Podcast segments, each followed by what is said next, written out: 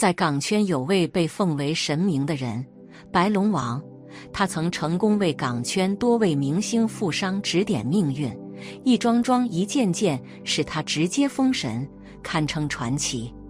这个在港圈封神的男人，本名叫周钦南，与后来的神明一般的地位相比，幼时他的生活可以说是悲惨。周钦南老家是广州潮汕，小时候家里很穷，他的童年生活就和其他穷人家孩子的童年并无二致。为了减轻家庭的压力，他在自己十三岁那一年去泰国打工，而就是这一年。他的命运发生了转折。有一次做梦，他梦到太上老君身边的白龙王显灵了。那个梦很真实，仿佛是自己亲眼看到的一样。梦醒过后，什么都和之前一样，但是他自己知道有些东西已经不一样了。他感觉自己的身上有了一种特异功能，他直觉那是因为梦里面白龙王的点化。但当时的他并没有想到怎么靠这个改变自己的人生。他在曼谷还是一个普通的修车工人，尽管生活很平淡，但他并不觉得无聊。他以为自己的一生就会这样度过，到了合适的年纪结婚生子，然后继续工作养家糊口，直到生命终结。但一个意外的发生，彻底扭转了他的生活。那天，他还像往常那样修车，但不知道为什么，那个车的轮胎突然爆炸了，可把他吓一跳。要不是自己躲得快，恐怕会炸到自己眼睛。他觉得这是个不好的信号，于是就准备去当地的白龙王庙祭拜。他去求神灵保佑自己以后平平安安，毕竟自己还要养活一大家子。结果。祭拜回来之后，当天晚上他就又做梦了，梦到的还是那条白龙。白龙告诉他，他就是他的化身，他已经投身到了他的身上。也就是说，这个周钦南成了白龙王的人间化身。梦醒后，周钦南还觉得很真实，十三岁那时的感觉又来了，他像是被打通了很多东西，一下子变得很通透。从那以后，周钦南就开始以白龙王为名号给人算命。刚开始他真没想得多远大，他就是在附近的村子里给人看看命，而且还是挑周末去，平常还是做维修工人。他算命很准，因此慢慢的村里的人就对他愈发信服。他还为那些信徒开光祈福，为他们排忧解难。最难能可贵的是，尽管他在当地已经有了名气，但他为信徒开光却不要钱，都是信徒自己给酬劳。有了名气之后，他接触到的人也不一样了。有一次，他因偶然的机会认识了泰国一位富商，这位富商请白龙王为自己解答疑问，白龙王帮他解答了。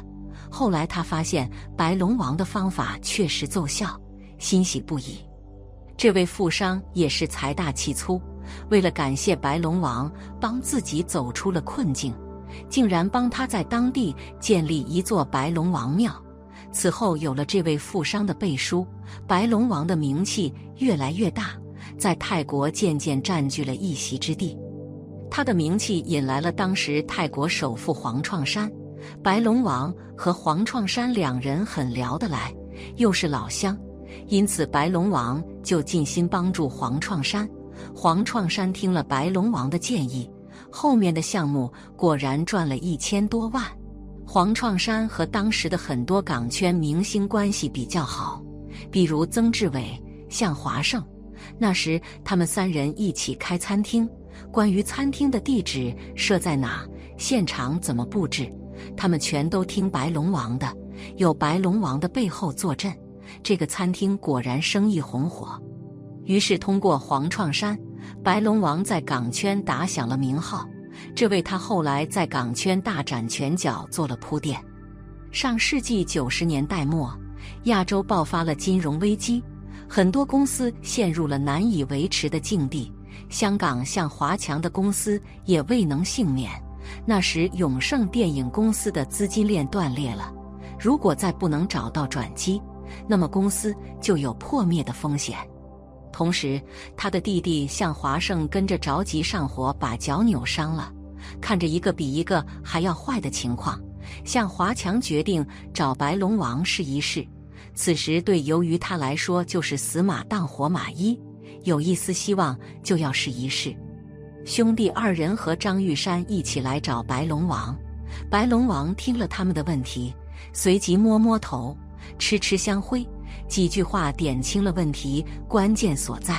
在他们走之前，白龙王还语重心长地叮嘱向华胜要好好珍惜身边的女友张玉山，他能忘他？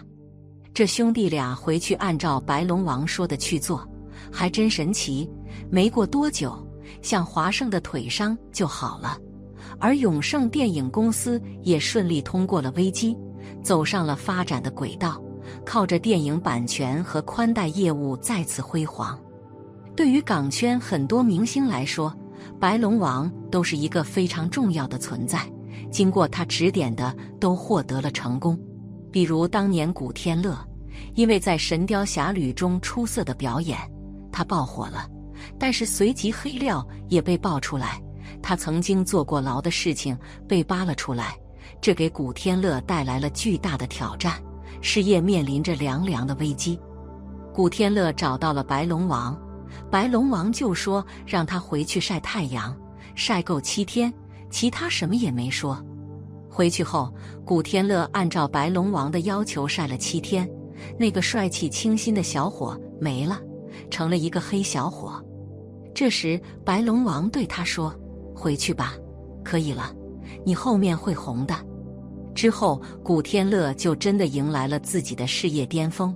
他凭借着现在的气质，成功参加《烈火雄心》《创世纪》等影视剧，成一代男神。除了古天乐，刘德华也得过白龙王的点拨，从而成了娱乐圈的一棵常青树。二零零二年，刘德华很失意。他当时投资了电影，结果却亏了，一下子有了巨额的债务。他焦急的想要找到度过危机的方法。后来他去找了白龙王，白龙王给刘德华看了看，淡淡的让他回去，只要回去后能低调谦虚，一定可以再次又红，成娱乐圈的常青树。后来，向华强夫妇听说白龙王断言刘德华还可以走红，他们相信白龙王，所以借了刘德华四千万。这四千万让刘德华度过了当时的危机。白龙王的叮嘱让他后面再次走红，他也一直记得白龙王对他说的话：低调做人。果然成了一棵常青树。在这些明星里面。白龙王最喜欢的是于天，还认他做义子。于天每年都会出席白龙王的生日宴，而白龙王就为他摸顶，还含火蜡烛、吹烟加运。但是与此同时，他却不喜欢于愿起，他觉得于愿起的性格太过偏执，他改变不了他，所以面对于愿起的拜见，他拒绝了。与于愿起一样不被白龙王见面的还有张国荣。那个时候，张国荣已经患上了抑郁症，但是他本身还没有意识到，他觉得自己很健康，没有什么抑郁症，也不肯吃药。朋友看他这个状态都很担心他，就建议他去找一下白龙王。他觉得自己好好的，没有必要去。后来朋友再三劝他，他答应去见一下。于是，朋友就为他预约了白龙王。那天，张国荣准时去了，只是白龙王当天却突然告诉他拒绝见他，这给他带来了伤害。他以为是自己不好，所以白龙王拒绝见自己的。就在这个事情发生的一个月之后，香港文化酒店大楼二十四层，张国荣结束了自己的生命。后来，杨受成说出了原因。他就这件事问过白龙王，白龙王说，当时之所以不见张国荣，是因为他知道那个时候张国荣气数已尽，自己无力回天了。而让网友觉得更过分的是，白龙王对邓丽君的骂声。一九九五年，邓丽君去世，很多明星好友都过来表示哀悼，但是白龙王却说邓丽君就是罪有应得，就算活着也不会安生。这难听的话语让粉丝们受不了了，他们质问白龙王为什么这样说邓丽君，是不是不坏好心？白龙王也解释了，他说的那些话都是实话实说，他与邓丽君没有私人恩怨。只是邓丽君身上有未洗清的罪孽，所以活着就会继续受罪。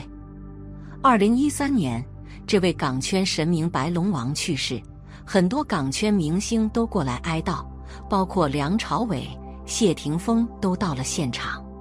对于风水一说，向来都是信则有，不信则无，他们本身就会产生一种心理暗示作用，从而对人产生影响。